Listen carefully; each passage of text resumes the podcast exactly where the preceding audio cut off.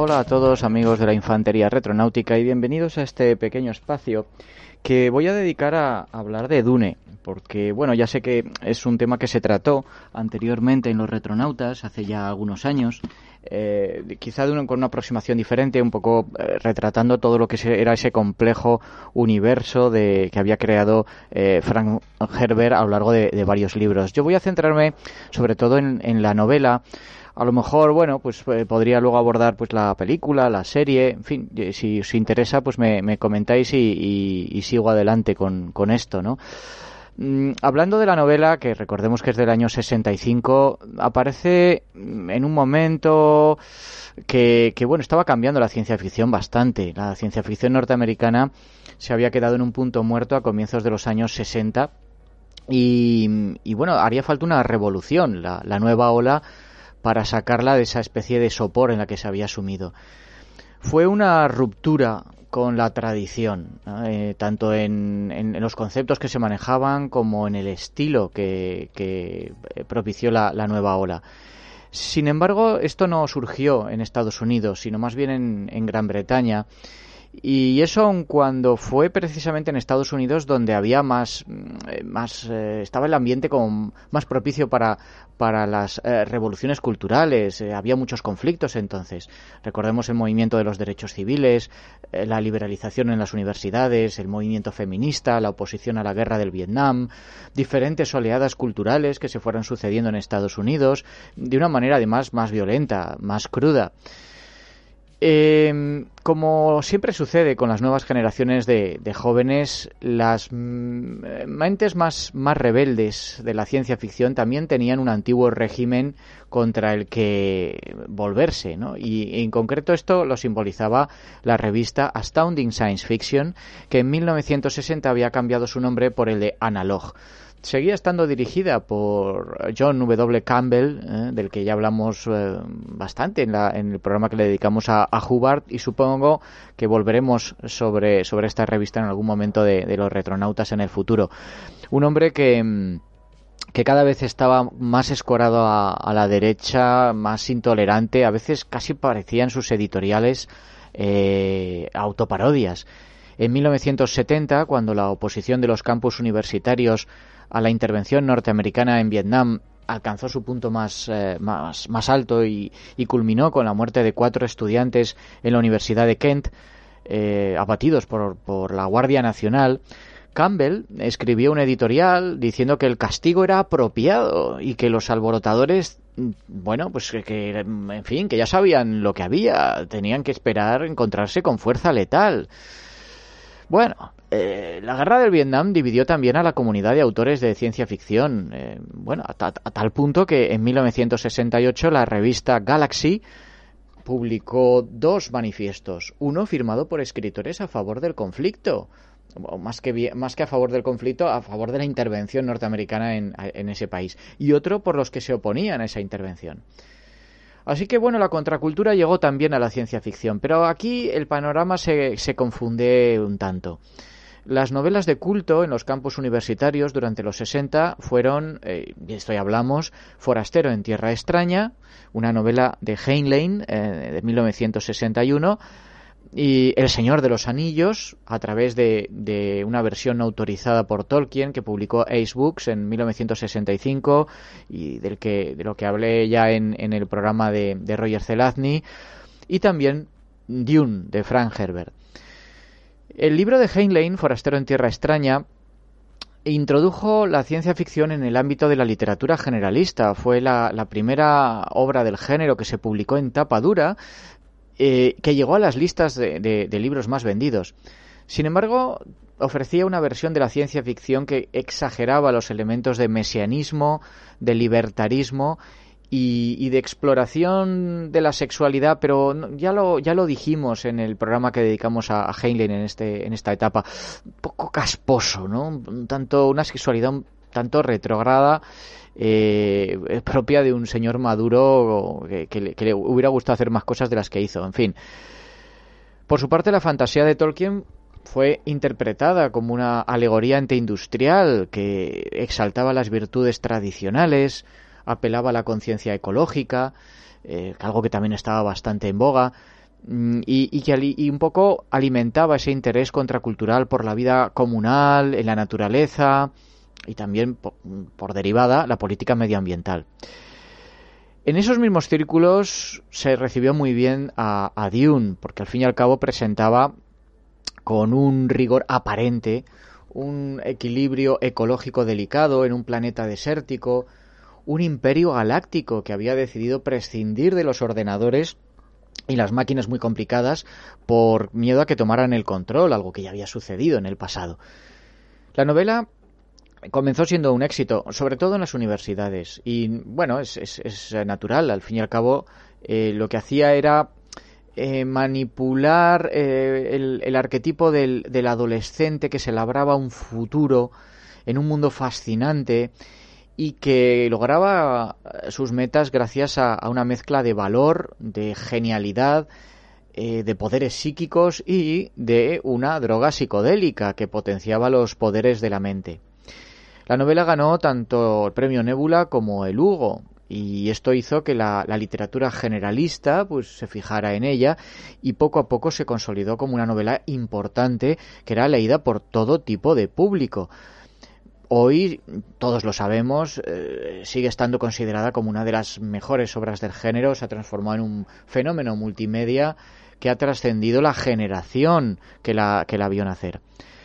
Resulta bastante llamativo que, que de los muchos nuevos escritores americanos importantes en la ciencia ficción de mediados de los años 60, pues de entre todos ellos Herbert fuera uno de los pocos que no, que no, se quedaron asimilados en este movimiento que comentaba de la nueva ola.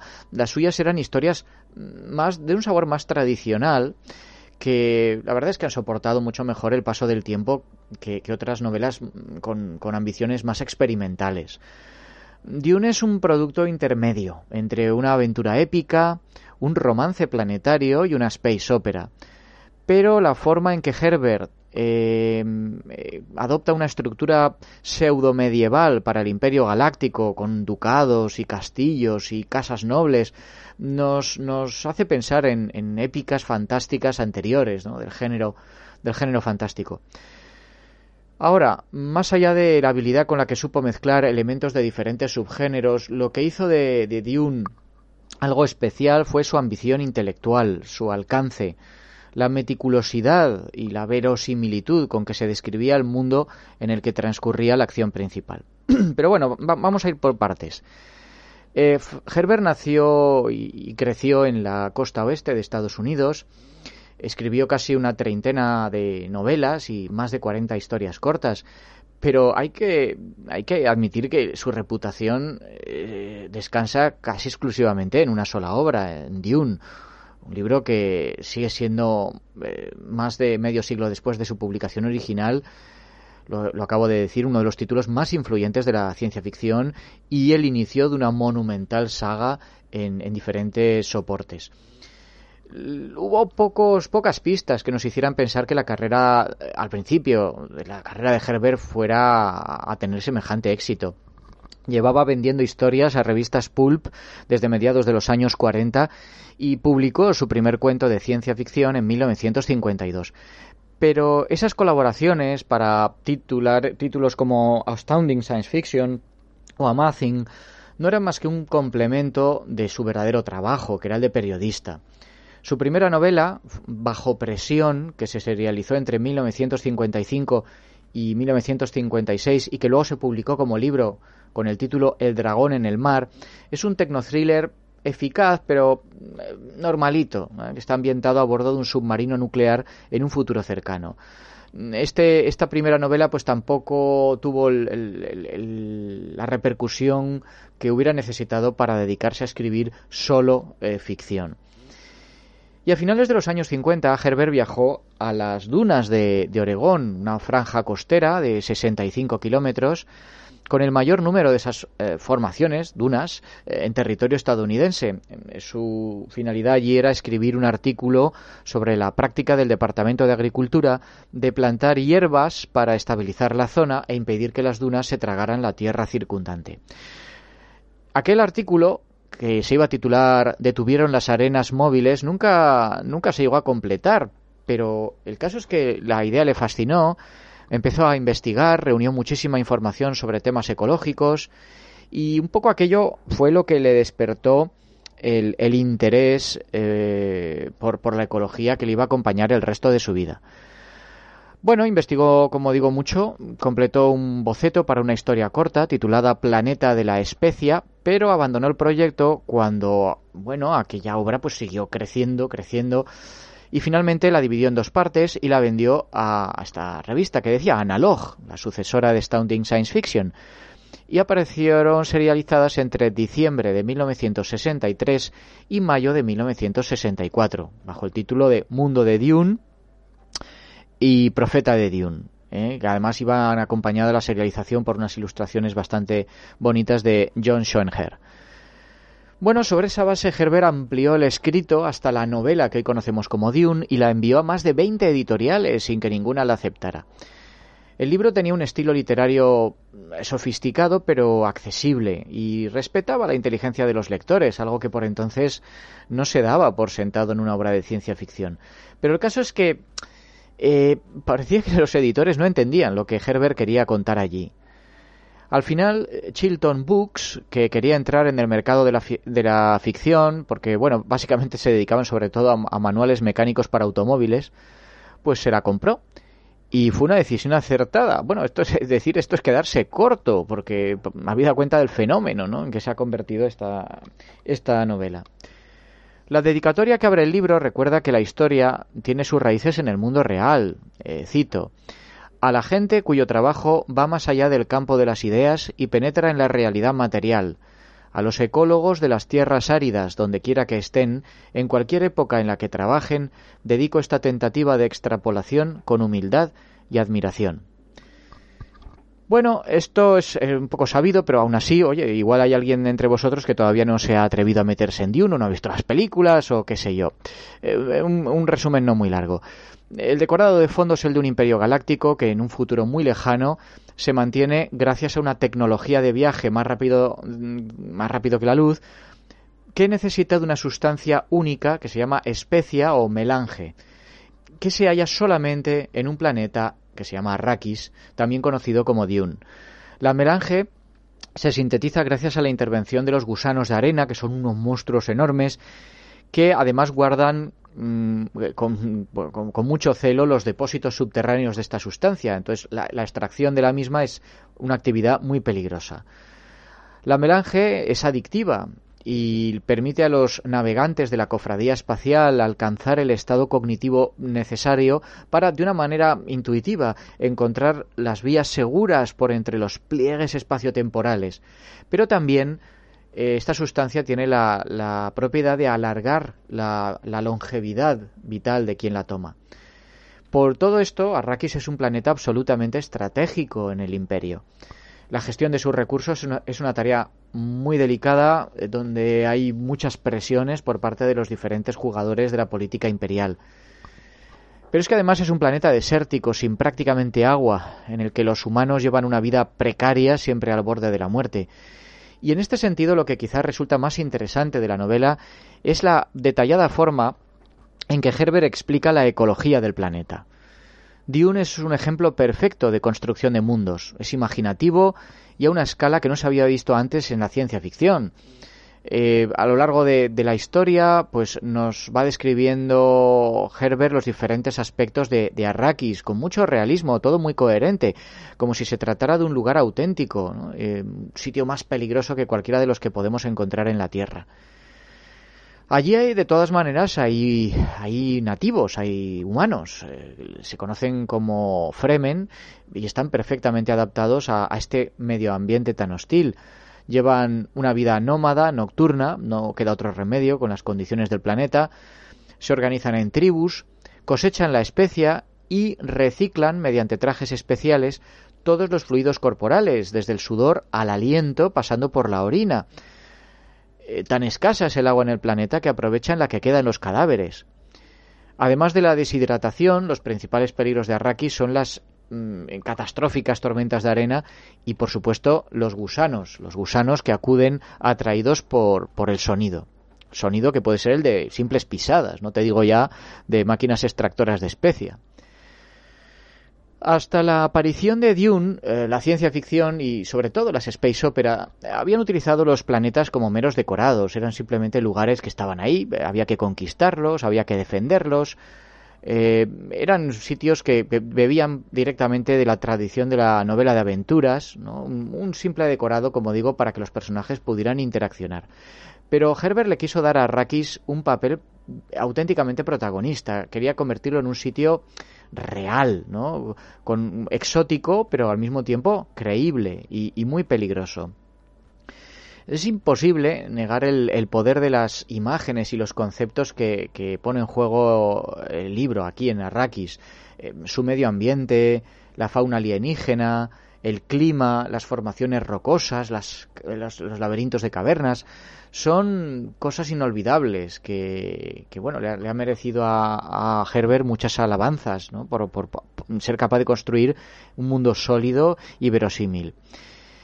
Ahora, también es cierto que este aspecto tiene sus fallos, como por ejemplo la ausencia de cualquier forma de oxigenar la atmósfera planetaria. Eh, los desiertos de Dune funcionan mejor como metáfora y, un, y, también como decorado. Eh, lo suficientemente vacío de los, de los, de los elementos geográficos convencionales eh, como para desplegar sobre él una atractiva síntesis de Arabia y el Islam, un poco enfocada desde los convencionalismos occidentales. Eh, verdaderamente las algunas ediciones llevan un mapa de Dune, pues veis el planeta y básicamente es, es, una especie de llanura en blanco salpicada por líneas, por puntos que son como, como formaciones rocosas, afloraciones de piedra, pero poco más. Además de la descripción de un mundo, de un sistema de castas nobles y de un imperio galáctico, Dune es también, y sobre todo, la historia de Paul Atreides, el joven noble y heredero de su dinastía, que llega junto a los miembros de su casa a Arrakis para encargarse de gestionar la producción de, especia. Sin embargo, los Harkonnen, que son los enemigos acérrimos de su familia, están conspirando para recuperar lo que había sido su feudo y como parte de una intriga política más amplia en la que está metido el propio emperador, mm, traicionan y atacan a los Atreides, asesinan o, hacen prisioneros a sus eh, miembros más destacados y se hacen con el control del planeta y con él de la, de la especie, de la melange. El objetivo inicial de Paul, mm, que tiene 15 años, eh, pues eh, en principio escapa de, toda esta matanza. Eh, lo único que, en lo que puede centrarse es sobrevivir, pero sus habilidades, su carisma, su valor, pues no tardan en, ganarle el puesto de líder y mesías de los Fremen. Los Fremen han vivido oprimidos bajo el yugo de los Harkonnen, están bastante, bastante quemados de, que venga gente de fuera a molestarles y a explotar su planeta y bueno, lo bautizan con el, con el nombre, con el apodo de Muad'Dib, ¿no? en su calidad, como digo, de enviado, de Mesías, de Salvador. Pero es que además, eh, Paul Atreides es el resultado de un programa secreto de eugenesia que se ha llevado a cabo durante muchas generaciones por una hermandad religiosa, las Bene Gesserit, y Paul acaba eh, transformándose al, al, al, estar en contacto con la especia que está en todas partes en Arrakis en una figura que es el Kwisatz Haderach, que es una especie de superhombre con poderes eh, proféticos. Ya he dicho que El Señor de los Anillos apareció en Estados Unidos por las mismas fechas que Dune y las dos obras nos ofrecían una historia épica ambientada en un mundo imaginario mm, construido con mucha meticulosidad que ofrecía no solo entretenimiento y escapismo sino también paralelismos con los problemas y las preocupaciones que había entonces en la realidad, eh, bueno, entonces y, ahora. La saga de Tolkien iba sobre el conflicto entre el bien y el mal, especialmente en lo que se refiere al poder de la tentación encarnado en el anillo. Nos presentaba un héroe de orígenes humildes, que cuando es necesario sabe alcanzar eh, la talla heroica precisa, porque es un, espíritu noble, eh, y tiene Además, pues su perseverancia natural y, claro, la ayuda de sus amigos. En Dune, en cambio, el héroe protagonista eh, es de noble cuna, eh, pero aquí lo, pierde todo menos la vida y a cambio gana una comprensión íntima de lo que es verdaderamente importante cuando esa sed de venganza que tenía al principio contra los Harkonnen eh, se queda diluida por la conexión con el mundo que ha descubierto y su deseo de preservar ese mundo del saqueo de los corruptos y los codiciosos. Ha habido quien ha querido ver en Paul Atreides un, una especie de trasunto de, Thomas Lawrence, ¿no? Lawrence de Arabia, el agente británico que se hizo legendario luchando en el desierto junto a los árabes durante la Primera Guerra Mundial. Eh, es posible que la autobiografía de Lorenz, que, él tituló Los siete pilares de la sabiduría, eh, publicó en 1926, y también esas espectaculares paisajes del desierto jordano que se vieron en la película de, David Lean, que, era el biopic de Lorenz, que se titulaba así, Lorenz de Arabia, tuvieran cierta influencia sobre Herbert. Pero mientras que el auténtico Lorenz era un individuo egoísta que engañó a sus camaradas de armas y fabricó su propia leyenda, Paul Atreides es un auténtico líder, es un hombre leal a sus hombres y le cuesta bastante tiempo sentirse seguro en el papel que le quieren endosar, ¿no? Este de, líder y, mesías. Más allá de la venganza contra los Harkonnen y la recuperación del legado de, de su casa dinástica, los Atreides, Mm, los propósitos de Paul, que, madura con mucha rapidez, habida cuenta de las circunstancias que tiene que vivir, son todavía más ambiciosas. Los nativos y algunos científicos que han trabajado allí sueñan desde hace mucho tiempo con la terraformación de Arrakis, pero hasta el momento en que se eh, digamos que la acción se precipita con la traición de los Harkonnen, siempre ha habido dos, dos, problemas. Por una parte, las eh, casas nobles que han gestionado la explotación de la especie realmente no han tenido ningún interés en terraformar el planeta. Es una empresa colosal y no, y, no, y no rentable. Pero aún más importante es que la transformación artificial del planeta en un ecosistema más habitable, más cómodo, menos hostil, probablemente mm, tendría como consecuencia la desaparición de la especie y por lo tanto la desintegración del imperio. Eh, ya no se podrían hacer viajes espaciales. Eh, pues bien, Paul se propone burlar a todos los extranjeros interesados en mantener el statu quo y darle a los Fremen el poder sobre su propio planeta. Y además iniciar una transformación ecológica que convierta a Arrakis en un paraíso. Resulta bastante llamativo que durante toda la novela ningún personaje se cuestione la conveniencia o, o la factibilidad de cambiar el clima de Arrakis. Es, eh, es solo en uno de los apéndices que nos enteramos que la terraformación fue un proyecto iniciado en secreto por el ecólogo imperial, el doctor Pardot Kines, ¿no? y eh, cito, cito el, el, párrafo. Mientras volaba entre dos estaciones alejadas en el Bled, una tormenta desvió su tóptero. Cuando todo volvió a la normalidad, vio la olla, una enorme depresión ovalada que se extendía a lo largo de casi 300 kilómetros en su eje mayor, una cegadora sorpresa blanca en el desierto ilimitado. Kines tomó tierra y probó la lisa superficie que la tormenta había dejado al descubierto. Sal. Ahora estaba seguro. El agua había fluido por Arrakis. En el pasado. Bueno, este, este sueño, ¿no? Que, que del, un poco de los, los Fremen casi convertido en leyenda, pues es el que asume Paul Atreides. En las secuelas de Dune se contaría que aunque los Fremen consiguieron convertir su mundo en un paraíso, esto mm, también significó minar las bases de su propio sistema social. Eh, un sistema que, claro, se basaba en, las condiciones eh, vitales de un planeta árido y, por lo tanto, perdieron en el proceso eh, la fuerza y su energía, su vigor cultural. Son estas cuestiones tan complejas sobre las consecuencias que tiene interferir en el equilibrio ecológico y al, eh, y al hacerlo también sobre las relaciones sociales, la economía y la cultura de lo que va Dune, lo que explora Herbert. ¿Está justificado interferir sobre el medio ambiente, ya sea producto de la evolución natural o de la acción humana? Y en este sentido la novela lo que hace es asumir y ampliar las teorías eh, de, Rachel Carson, una de las pioneras del ecologismo, y concretamente eh, las que había plasmado en un libro suyo muy influyente de, de aquellos años, Primavera Silenciosa, que apareció en 1962, en el que advertía sobre los perjuicios de los pesticidas que en principio estaban destinados a mejorar las cosechas y por tanto a mejorar la vida humana, pero que acabaron teniendo también una consecuencia perniciosa sobre el medio ambiente y por lo tanto sobre también los humanos. Así que Dune llegó en el momento adecuado, cuando la conciencia, la sensibilidad pública empezaba a preocuparse por la explotación masiva de los recursos naturales de la Tierra sin pensar en las consecuencias a largo plazo. Cuando la cuestión pareció llegar a un punto álgido con la primera crisis del petróleo en los años 70, principios de los 70, Herbert se vio ya convertido en una especie de gurú de la juventud más política y más motivada ecológicamente. Un poco la, lección que nos está dando Herbert aquí, eh, teñida de sabiduría pseudo religiosa eh, en la persona del Kwisatz Haderach, es que oponerse al orden natural de la vida tiene consecuencias graves.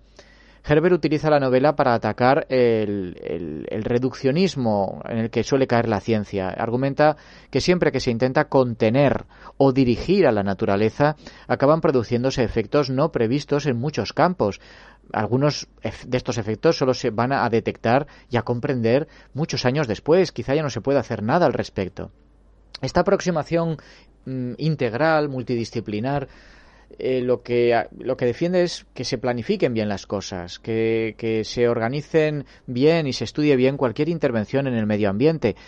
Es una filosofía que más adelante pondría en práctica el propio Herbert cuando a comienzos de los 70 trabajó para los gobiernos de Vietnam y Pakistán como asesor social y ecológico. También montó una granja autosostenible con, con mucho éxito, eh, de, su, de su propiedad, quiero decir. El ecosistema de Arrakis y la convivencia y el aprendizaje de Paul entre los Fremen también sirven para, insertar otro interesante comentario medioambiental que está relacionado con la importancia real que tienen ciertos tesoros. Eh, toda la galaxia, excepto Arrakis, está dispuesta a ir a la guerra por el control y la recolección de la especia, que es el recurso, el recurso natural porque todos se pelean, pero en realidad lo, que verdaderamente importa es el agua. Eh, los Fremen consumen abundantemente la especia pues, con toda naturalidad, pero consideran cada gota de agua, incluso la, la de una lágrima, como muchísimo más valiosa que la especia. Destrozar el ecosistema y los elementos que contiene y que son indispensables para nuestra vida es una visión cortoplacista que el ecologismo ha estado combatiendo desde hace décadas. Hoy, más de 50 años después de su publicación original y con el mundo enfrentándose a un cambio climático del que todavía desconocemos las, consecuencias y el alcance, pues Dune eh, parece más relevante que nunca. Hay también otro, otro aspecto en el que creo que Dune sobresale, que es la forma en que tiene, eh, la forma que tiene de representar la historia. Herbert escribió la novela eh, oponiéndose al positivismo de, por ejemplo, Isaac Asimov en La Fundación, eh, una, obra que había aparecido casi 20 años antes. Eh, recordemos que La Fundación, ya hablamos de ella en un programa, se publicó en revista entre 1942 y 1951. Bien, Asimov había interpretado la historia como un proceso determinista. Había una, casta, una casta científica, la Fundación, mediante la psicohistoria, podía estudiar con los métodos y la fiabilidad de una ciencia, pues el, devenir de la historia. Pero Herbert no está para nada de acuerdo, ¿no? Eh, en este sentido se opone mucho al enfoque propio de la edad de oro de la ciencia ficción americana y ve la historia a gran escala como algo caótico, ¿no? Eh, eh, que además está, aparece en la, en la novela simbolizado de diferentes maneras, como los torbellinos de una tormenta de arena, entre los que Paul debe encontrar el rumbo a bordo de su tóptero. Aunque Paul, utilizando sus poderes, puede ver el futuro, en realidad ese futuro no está fijado y continuamente se hace hincapié en que esas visiones eh, son ambiguas, pueden ser o pueden no ser. En general, lo que hace Dune es eh, presentarnos un tapiz político histórico mucho más complejo, más imaginativo que el que los escritores de ciencia ficción habían ofrecido hasta ese momento. Y eso sin que la cosa resulte indigesta o confusa. Eh, y en cierto sentido, esto fue gracias a que Herbert encontró eh, símbolos, figuras, imágenes sencillos pero muy eficaces a la hora de plasmar y desarrollar temas complicados. Por ejemplo, simplificó todo el entorno planetario como un gran desierto. Y entonces, bueno, era más fácil eh, fijar las dificultades, los peligros, tanto de vivir en un medio ambiente hostil como de transformarlo.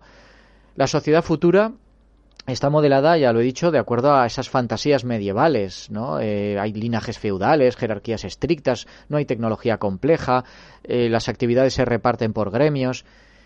Y así lo que puede hacer es un poco eh, describir mejor grandes cuestiones relacionadas con la, sociedad o la política, el origen de la autoridad, la naturaleza del poder, los movimientos ideológicos y religiosos, la evolución social. De hecho, Herbert declararía que la idea de la novela, y cito, empezó con un concepto, escribir un extenso libro sobre las convulsiones mesiánicas que periódicamente afligen a las sociedades humanas tuve esta idea de que los superhéroes son desastrosos para los humanos. Menos de 20 años después del final de la Segunda Guerra Mundial, la culminación de las, esas convulsiones creadas por hombres que definían a, a su raza o cultura como superhombres, Herbert podría haber escrito una novela sobre un personaje modelado a partir de Hitler o Stalin. Pero Paul Atreides no es así, es un verdadero líder político, eh, fundador de una religión. En Dune, el Mesías acaba siendo un desastre en términos de las de las convulsiones que provoca. Eh, la aparición de, de Paul Atreides como Kwisatz Haderach provoca guerras, fanatismo, inseguridad, bueno, problemas que cualquier líder, religioso o no, puede generar. Por tanto, uno de los logros de Herbert eh, fue el de estudiar las consecuencias de la llegada de un Mesías en un contexto político determinado. Pero al mismo tiempo, la religión en sí misma Mm, también estaba presente en Dune y no como un elemento del juego político. La madre de Paul, que es la dama Jessica, es miembro de, eh, de este culto femenino, las Bene Gesserit, que ya he mencionado, que está modelado, tal y como reconoció Herbert, a partir de sus recuerdos infantiles de la Orden Católica de los Jesuitas, donde había recibido él educación. Eh, las Bene Gesserit mm, han pasado siglos dirigiendo un programa eugenésico, esto también lo he comentado, secreto, para ir produciendo su propio Mesías, el Kwisatz Haderach. Estaba planificado que la hermana menor de Paul sería la elegida, aunque acaba siendo Paul el que asume ese papel y por lo tanto se arruinan los, los planes de la, de la orden.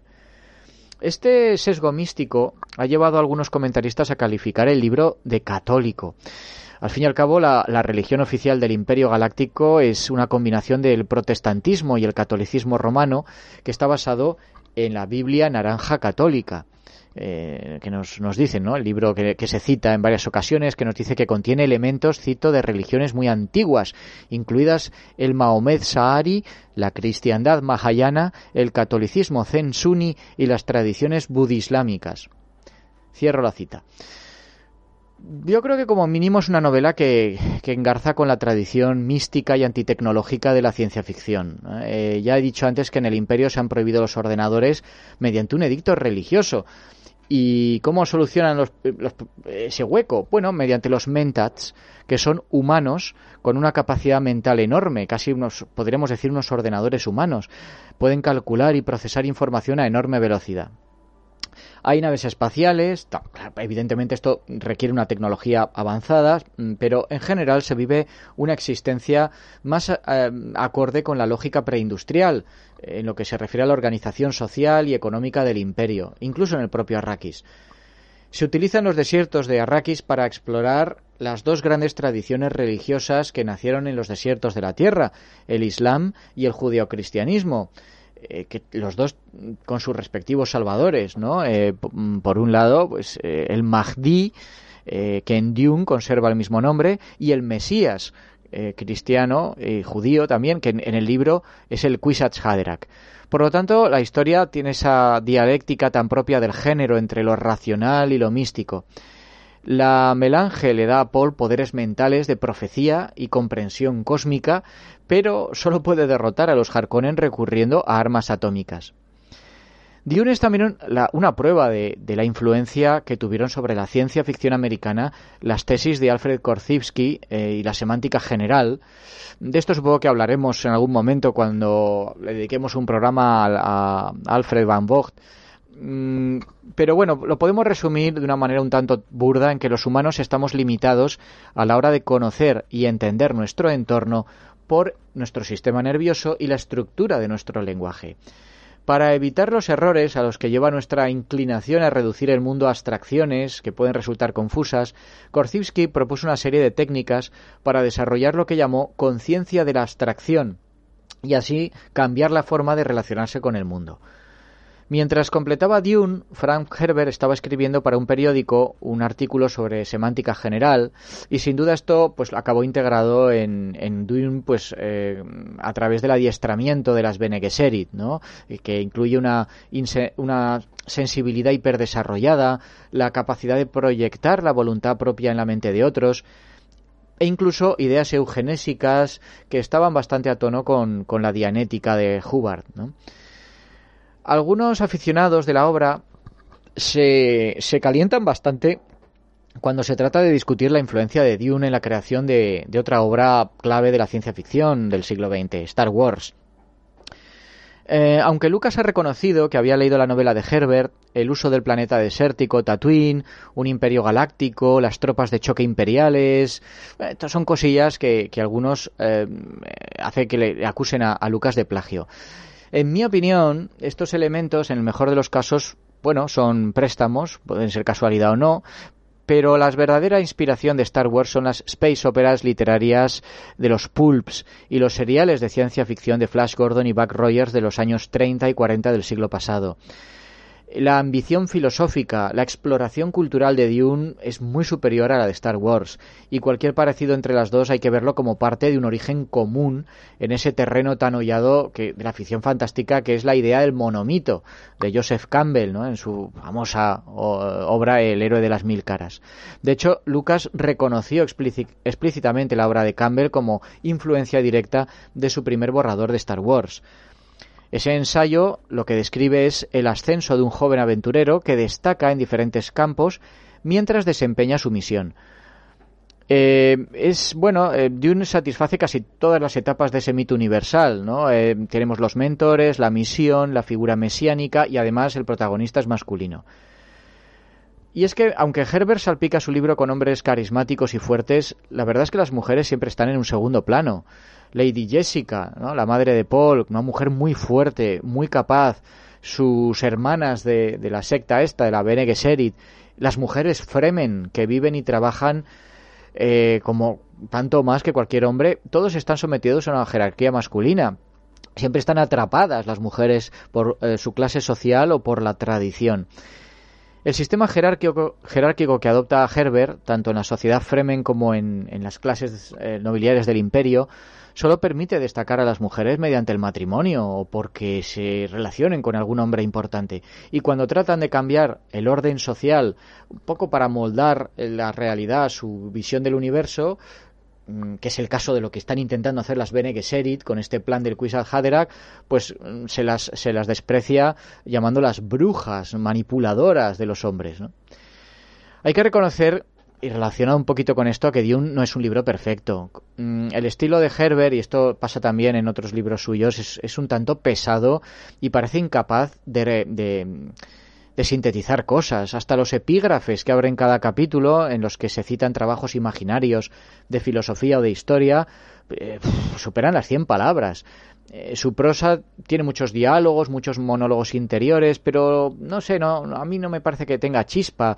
Hay exposiciones demasiado largas, ya sean desarrollos de la trama o meras descripciones de ideas. Hay también ciertos recursos, como el de los monólogos internos, que ya en la actualidad ya no se utilizan tanto como entonces, y pasajes que me parece que están demasiado inflados.